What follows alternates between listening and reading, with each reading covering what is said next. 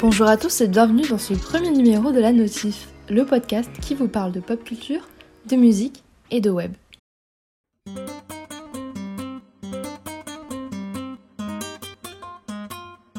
Est-ce que cette air vous dit quelque chose?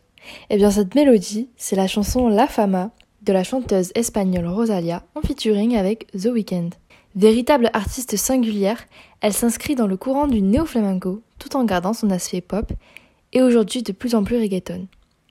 Elle se transforme et la catalane le dit elle-même dans son dernier album Motomami, sorti en mars 2022. Ayant baigné dans la culture flamenco depuis sa jeunesse en écoutant Cameron de la Isla, elle fait ses propres interprétations de chants flamenco avec son premier album expérimental, Los Angeles, qui lui vaudra l'obtention de son diplôme. Mais Rosalia explose à l'international avec son deuxième album, El Mal Querer, album conceptuel suivant la trame du roman occitan flamenca. Dès la sortie du single Malamente, la jeune espagnole devient une figure du nouveau flamenco, d'une génération qui se veut libérée et détachée des codes traditionnels. Alors comment Rosalia s'est-elle imposée comme révolutionnaire du style flamenco à l'international? Déjà, son style à elle, c'est le néo-flamenco ou le flamenco nuevo. C'est un courant dans lequel de nombreux genres musicaux s'entrechoquent et développent l'art hispanique du flamenco.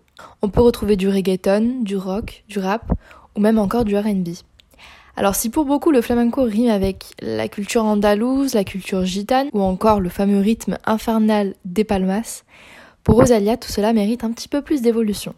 Cependant, beaucoup de gitans l'ont accusé de s'approprier une musique qui est à l'origine un cri racontant la souffrance de leur peuple. Ce à quoi Rosalia a répondu dans une interview pour El Mundo qu'elle respecte le flamenco plus que tout, après l'avoir étudié pendant des années.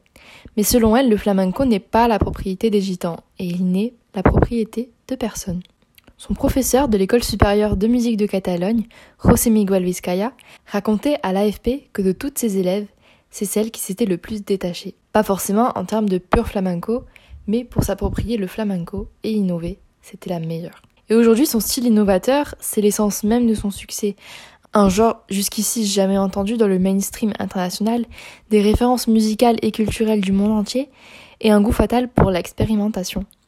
Dans son dernier album Motomami, la chanson Bouleyas, c'est la seule référence directe au flamenco traditionnel, et à travers son art, elle rend hommage à des figures emblématiques, comme la flamenca Nina Pastori, mais n'hésitera pas ensuite à faire un featuring avec la rappeuse dominicaine Tokisha sur le morceau La Cambi. Tous ces mélanges de genres restent au fond toujours liés à la culture hispanique d'origine et à ce qui a alimenté sa passion pour la musique flamenca mais cette essence a pu enflammer toute une génération qui se reconnaît dans cette approche nouvelle de la musique traditionnelle. À l'heure d'une génération où les jeunes consomment du rap, de la pop et du RB toute l'année. En fait, Rosalia, c'est un peu devenu l'emblème espagnol porté à l'international, notamment avec des collaborations comme Travis Scott, The Weeknd, J Balvin ou Bad Bunny. Comme quoi l'univers du folklorique espagnol rencontre parfois l'univers du rap ou du reggaeton venu tout droit d'Amérique, pour ensuite créer une infinité de nouvelles combinaisons. Alors si vous voulez découvrir son univers, n'hésitez pas à aller écouter son dernier album Motomami, qui vous plongera dans son monde riche en références musicales. J'espère que ce premier numéro de la notif vous aura plu. Je reviens très vite pour un nouveau podcast, et d'ici là, portez-vous bien